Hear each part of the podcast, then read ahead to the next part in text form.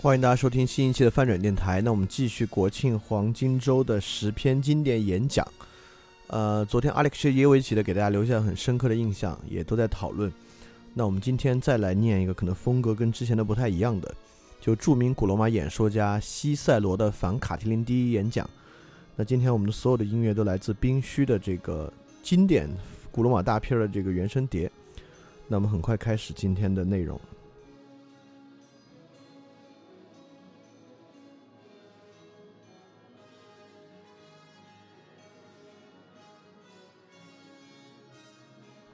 卡提林，你到底还要还要把我们的耐性滥用到什么时候？你的丧心病狂的行为还要把我们玩弄到多久？你的肆无忌惮的作风还要嚣张到什么程度？帕拉提乌姆夜间的守卫根本不在你的眼里，到处都有的巡逻根本不在你眼里，人民的惊恐根本不在你眼里，所有正直的人结合根本不在你眼里，元老院在这一防守坚强的地点开会根本不在你眼里，难道所有在场人脸上的表情也根本不在你眼里？你不知道你的计划已经暴露，你没有看到，由于在场各位元老都已经知道这件事，而你的阴谋已紧紧地被制服住。你以为在我们当中还有谁不知道昨天夜里你干了什么？前天夜里你干了什么？你在什么地方？你集合了哪些人？你制定了什么计划？这是什么时代？什么风尚？这些事元老院都知道，执政官也看到了。可是这个人还活着，我不是说过吗？还活着，而且更有甚者。他还来元老院参加国家大事的讨论，用木膏挑选和标定我们当中每一个将来要遭到杀害的对象。但是我们这些勇敢的人，如果能够避免遭受这个人愤怒屠杀，那看来我们确实就完成了对共和国应尽的义务。卡提林，你早就应该根据执政官的命令被处死了。很久以来，你一直阴谋加到我们所有人身上的灭身之祸，正应该落在你本人头上。那位杰出的人物，最高祭司普利乌斯·斯奇比奥。尽管他只是一介公民，却杀死了只是稍稍动摇了共和国基础的提贝里乌斯·格拉古。而我们身为执政官的人，容忍卡提林一心想用杀人放火的行径把整个世界毁掉吗？盖乌斯·塞维利乌斯·阿拉哈曾亲手杀死那想搞变革的斯普里乌斯·梅利乌斯，但这些前前年代过于久远，我不想再提他们了。过去在我们国家有过，确实有过这样的勇敢行为。这就是勇敢的人们惩办背叛祖国公民、较之不共戴天的敌人会更加严厉。卡提林，我们手里有元老院的一项强有力的和严和严厉的命令来对付你。共和国并不缺少这位元老的同意和支持，但是让我们老实的告诉你，缺少的是我们这些执政官。元老院过去曾发布命令，要执政官路奇乌斯·欧皮米乌斯设法采取措施，不使共和国遭受任何损害，一夜也不能拖延。盖乌斯·格拉古的父亲、祖父和祖先都是声名赫赫的人物，但他只是由于有叛国的某些嫌疑而被杀死。担任过执政官的马尔库斯·富尔维乌斯和他的孩子也被杀死了。元老院的类似一项命令，把国家委托给执政官盖乌斯·马略和路奇乌斯·瓦里里乌斯。为了惩处保民官路奇乌斯·萨图尔尼斯和行政长官盖乌斯·塞尔维利乌斯。国家的死刑和报复行动曾经不得不拖延过一天吗？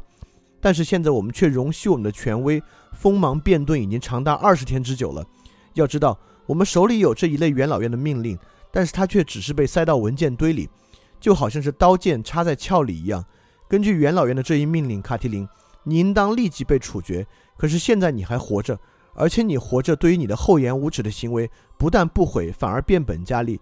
元老们，我希望做一个仁慈的人。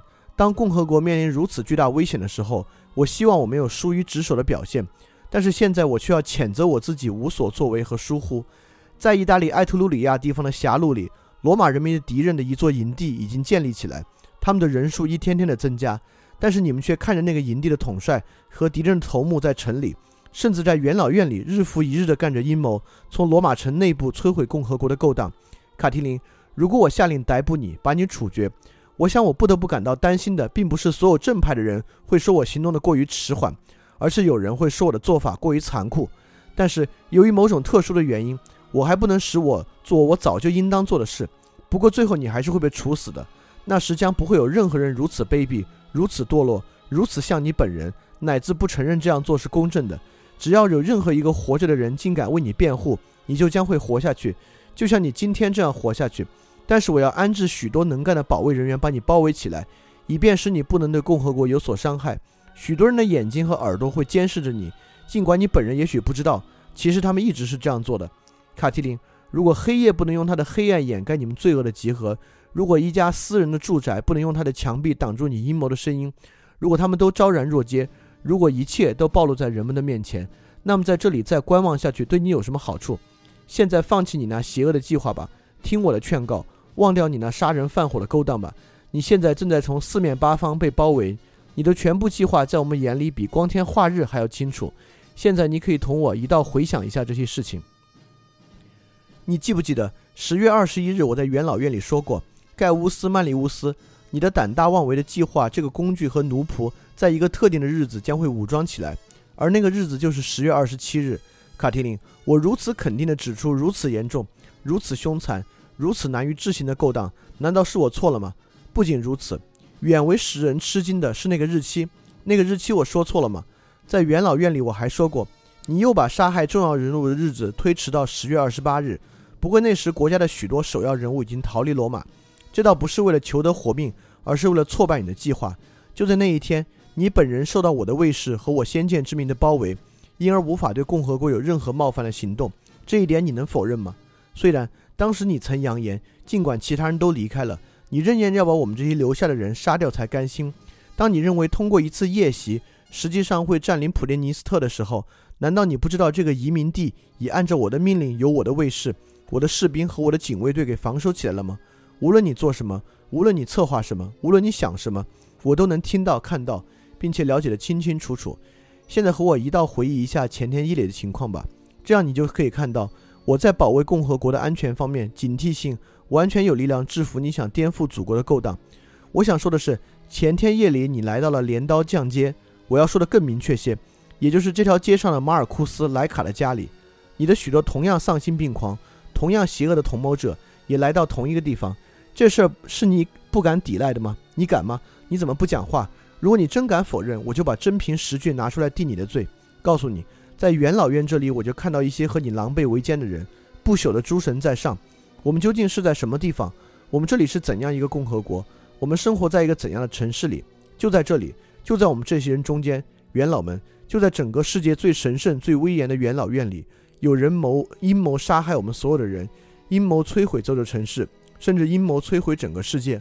我作为执政官看到了这些人，我还同他们商讨国家大事，而且对于按罪应当引颈受辱的这些人，我甚至没有用言语伤害他们。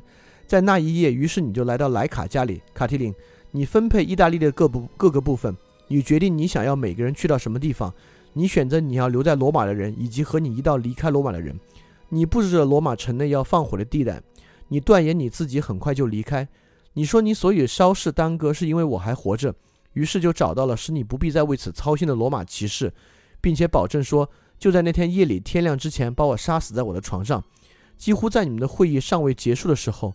我就知道了所有这些事儿，于是我便用更多的卫士保卫和加强防护我的住宅。我早上不许你派来向我问候的人进来见我，因为正是那些人确实来了。但他们在那个时刻的来到，我已经预先告诉了许多知名的人士。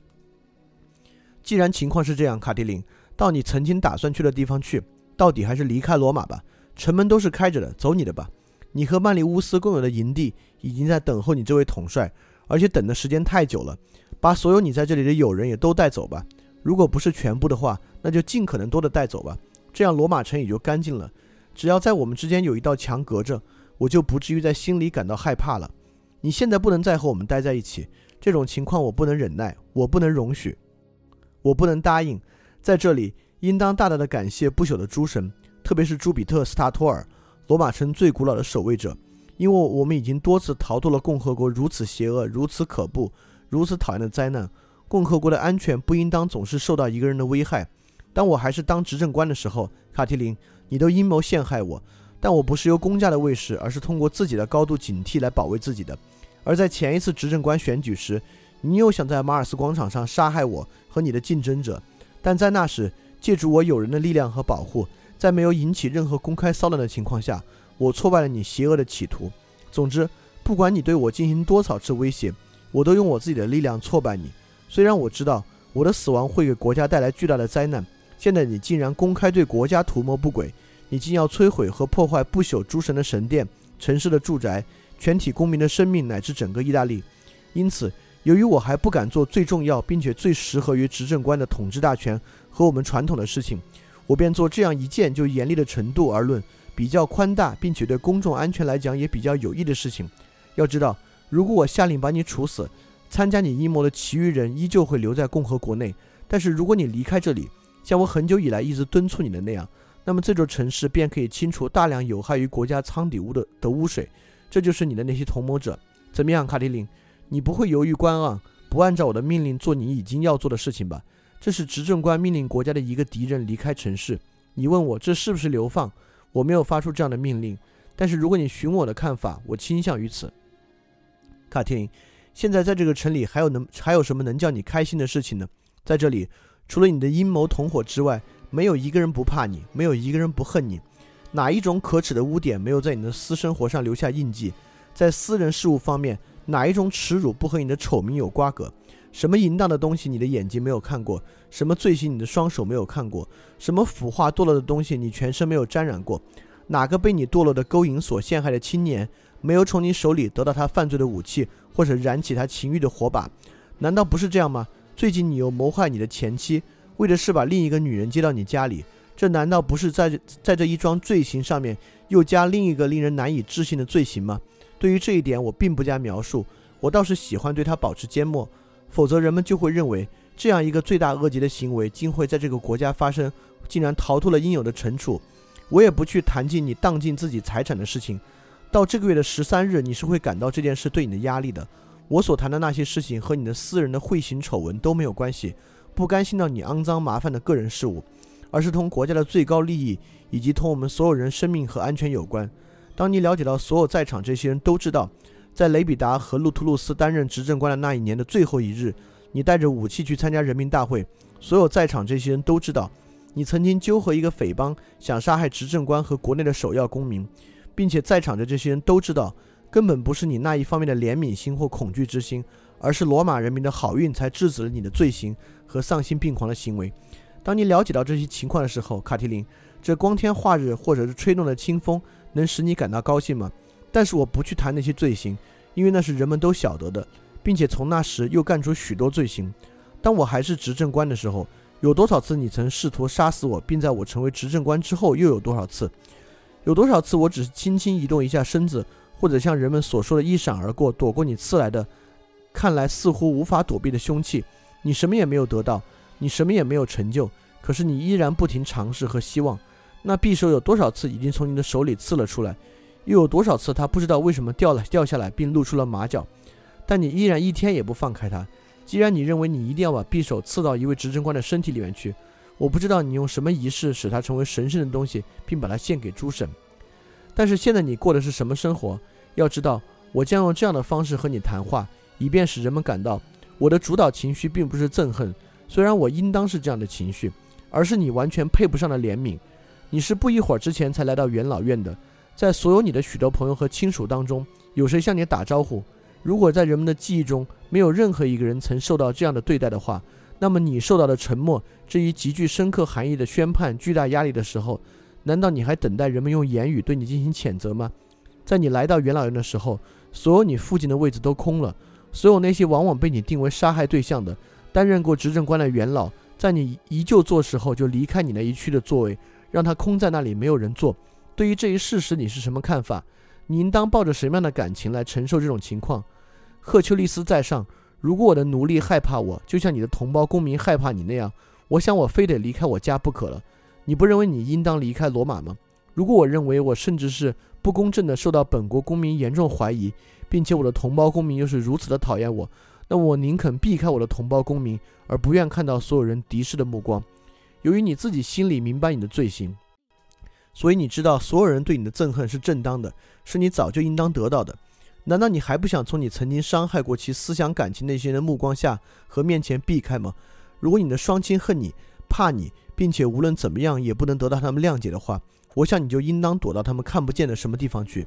现在你的祖国，我们所有人的母亲都恨你、怕你，并且认定，长时期以来你心里想的只有一件事，就是把你的祖国摧毁。难道你不尊敬他的权威，不服从他的判决，也不害怕他的他的力量吗？卡提琳，祖国是这样同你谈话，他虽然保持沉默，却好像是对你说：这些年来，除了由于你的缘故之外，没有发生过任何犯罪行为；除去你之外，没有发生过任何暴行。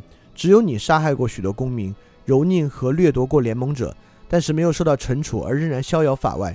你能够不仅不把法律和法庭放在眼里，甚至还扰乱和破坏他们。尽管对于先前那些罪行，我不应该采取容忍态度，但我还是把他们尽量忍耐下来了。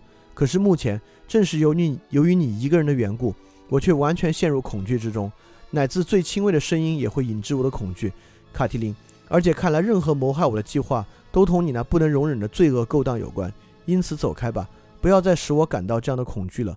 如果说我害怕的有道理，但我却不会惊慌失措。如果我害怕的没有道理，那到头来我是不会再感到害怕的。如果我们的祖国对你这样讲话，像我刚才所说的，即使他不能动用武力，难道他不应该得到他请求的东西吗？你自愿受到监督，又说了什么？为了躲避嫌疑，你愿意住到马尼乌斯·列比都斯家里去，这有什么用处？当他不愿意接纳你的时候，你竟敢甚至到我这里来，要我在我家里保护你。我对你的答复也是。有你和我一道住在家里，我绝不可能是安全的，因为我们都住在一个城墙之内，这样我也就处于巨大的危险之中。然后你又到行政长官克文图斯·梅特路斯家里去，当他拒绝你的时候，你又去找你吃喝玩乐的朋友，那位最出众的人物马尔库斯·梅特路斯。这当然是因为你认为他最用心保护你，能最警觉地提防别人，又能奋不顾身地保卫你。但是你想想看，一个自己已经认为有资格被监管起来的人。他距离监狱和枷锁还能有多远呢？既然情况是这样，卡提琳，如果你不能在这里心安理得的终老一世，为什么你还不立刻到别的什么地方去，在孤单的流放生活里度过余生？这样也可以免遭许多正当的、早就应当加给你的惩处。你说，把这件事交给元老院处理吧，因为是你提出这样的要求。而如果元老院决定要放逐你的话，你说你是愿意服从的。但是我不想把这件事交给元老院，因为这同我一贯的做法有抵触。不过，我仍然愿意提出这样的一个办法来，好叫你知道这些元老院对你是怎样的看法。离开这个城市吧，卡提琳，使国家摆脱恐惧吧。如果你希望得到亡命处分的话，那就去亡命吧。怎么了，卡提琳？你还在等什么？难道你根本没有注意到这些人沉默吗？他们都是同意的，他们都不讲话。当你看到他们是用沉默表示他们意愿的时候，为什么你还要等待他们讲话呢？但如果我对那位杰出青年普利乌斯·塞斯提乌斯讲同样这些话，如果我对我最勇敢的人物马尔库斯·马尔凯路斯讲这些同样的话，那么元老院就可以极为正当的在这座神殿之中对我的执政官施加严厉的制裁。但是就你的情况而言，卡提琳，当他们一言不发的时候，他们就表示同意了。他们的默许就是一道命令。他们通过沉默高声呼喊。不仅对于在座的元老们来说是这样的情况，老实说，在你眼里，他们的威信是贵重的，可他们的性命又是最不值钱的。就是对于站在元老院四周的那些最可尊敬的崇高的骑士，以及其他勇敢的公民来说，也是这样的情况。你可以看到他们那一群人，你可以感到他们的热情，并且就在刚才，你还听到他们呼叫的声音。长时期以来，我好不容易才使你不受他们的暴力和武器的伤害。如果你要离开长期以来你一直想摧毁一切，我是很容易说服他们把你一直送到城门口的。可是我为什么还要讲话吗？就好像还有什么东西能打动你。就好像你竟然可以振作起来，就好像你考虑过逃走，就好像你曾经有过任何亡命的念头似的。但愿不朽的诸神会使你产生这类想法。然而，我仍然会看到，如果你在听到我的话后害怕了，因此接受劝告去亡命，那将会有极大的一阵恶感在等待着我，即使不是在当前，因为人们对你的罪行记忆犹新，以后肯定是会发生的。假如你的堕落只是限于私人事件，并且和共和国的危险没有关系。那也是完全值得的吧。不过你不再为非作歹，你应当畏惧法律的惩罚，你应当服从国家的需要。这件事是不用问的。要知道，卡提琳，你并不，你并不是由于支持而不再干不光彩的事情，由于恐惧而不敢铤而走险，由于理智而不陷入丧心病狂的那种人。因此，正像我时常说的那样，离开吧。如果你想激起人们对我的仇恨，激起对你的敌人，你是这样称呼我的仇恨的话，那就立刻去亡命吧。如果你这样做的话，我将很难承担人们的指责；如果你按照执政官的命令去亡命的话，我将难以承担大量憎恨情绪的重担。但是如果你偏偏要使我受到称赞和取得荣誉，那就把那一帮作恶多端的匪徒带走，你自己也到曼利乌斯那里去，把伤风败俗的分子煽动起来，把自己从好人中间分出来，向你的祖国开战，陶醉在亵渎神灵的呃掠夺行径之中吧。这样看来，就好像你的离开并不是被我驱赶到陌生人那里去，而是被请去和你那一帮人联合起来了。但是为什么我还要你这样做呢？因为我知道你已经把一些人先派出去，带着武器在弗鲁姆奥利列乌姆那里等候你了。我还知道你和曼里乌斯已经做了安排，并确定了一个日子，并且你还把一只银魔送了去。而我相信这个银鹰将是所有你那一帮人毁灭的诱因，是对他们不祥的征兆。可是你在自己家里却还把这只银鹰放在一个罪恶的神龛里。每当你出去杀人时，是不是习惯对他膜拜一番？从他的祭坛那里，你常常为了屠杀公民而举起亵渎神灵的右手吗？因此，你怎么可能在比较长久的时间里同这个东西公开呢？那么最后，你还是到你那无法控制的穷凶极恶的贪欲早就一直催促你去的地方吧。确实这样做不但不会给你带来悲伤，反而使你感到某种难以置信的欢喜，因为你的本性使得你如此丧心病狂，你自己的意愿把你训练成这样，命运也注定你成为这个样子。你绝不会期望和平，甚至不会期望战争，除非那是一场邪恶不义的战争。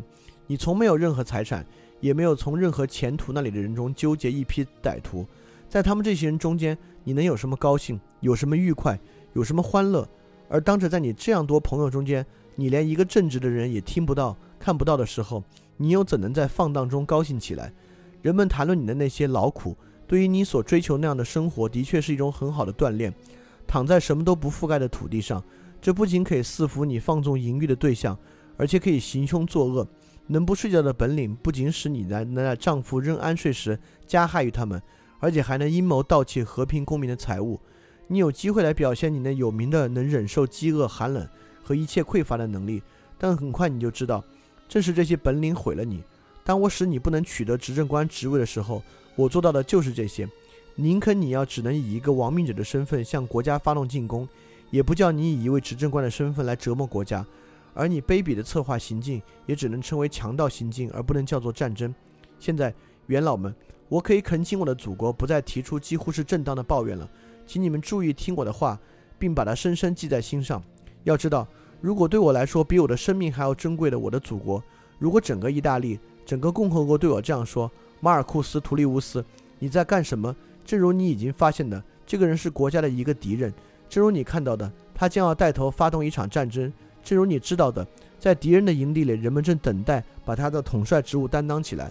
他是罪魁祸首，是阴谋的头颅，是他把奴隶和罪犯集合到一起。这样一个人，你却把他放走，而且放走的方式使人觉得他好像不是被你逐出罗马，而是有意放纵他来攻打罗马的。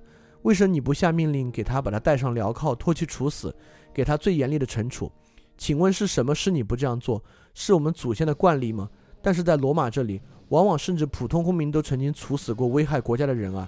是人们制定的有关处罚罗马公民的法律吗？但是在罗马这里，背叛了国家的人是绝不会享有公民权的。或者你害怕后世的人对你有憎恨？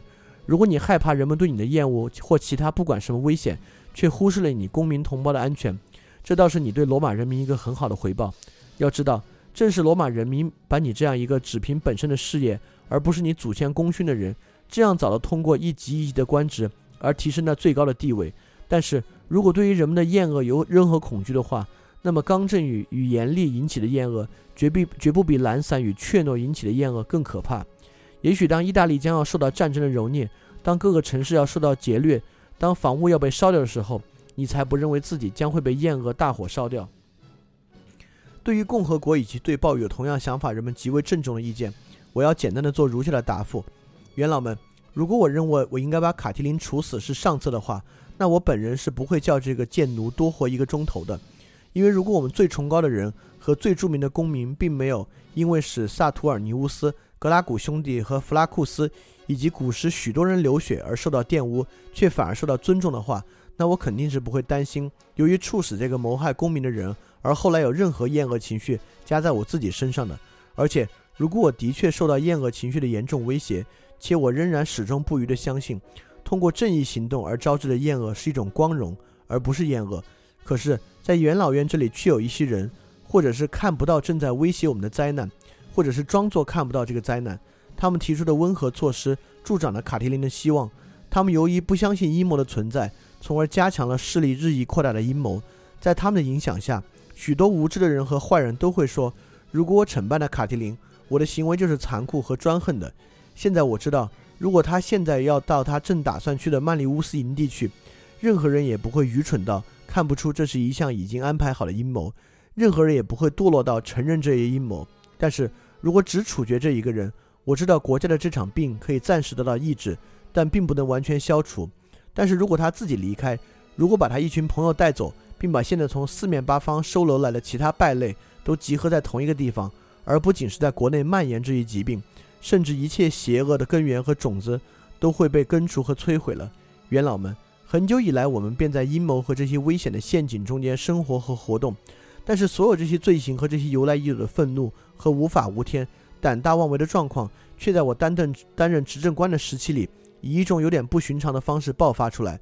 如果在这一大群强盗中只除掉这一个人，看来也许我们只在一个短时间里得以摆脱忧虑和恐惧，但是危险依然存在着，并且将它深藏于国家的血脉和脏腑之中。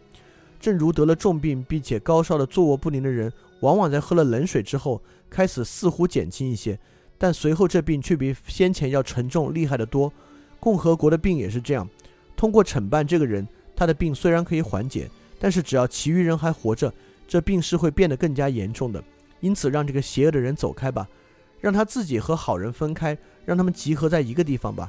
而最后，就像我常说的那样，让一道城墙把他们和我们隔开吧，让他们不要在执政官自己的家里伺服执政官，不要站在市行政长官或法庭的四周，不要再手持刀剑围攻元老院。不要再准备火箭和火把来烧掉我们的城市。最后，让每个公民把自己对共和国的看法都明明白白地写在前额上吧，元老们！我向你们保证，我们身为执政官将会如此尽心竭力。你们有如此高的威信，罗马骑士有如此大的勇气，而所有爱国的人们又如此和谐地团结起来。这一切均足以使得在卡特琳离开之后，他们将会看到一切真相大白，揭露于光天化日之下。他们将会受到镇压和惩处。既然有了这些征兆，那么卡提林，去发动你的一场邪恶不义的战争吧。这样做，你就会给共和国带来最大的利益，给自己带来杀身灭顶之祸，并且给依附于你而无恶不作的那些人带来彻底的毁灭。朱比特啊，你是这座神殿的罗慕路斯和在取得罗马建成时同样征战时建立起来的。我们完全正当的把你称为城市和国家的保卫者。你将会把这个人和他的同谋者驱离你的神殿和其他神殿，驱离这个城市的住宅和城壁。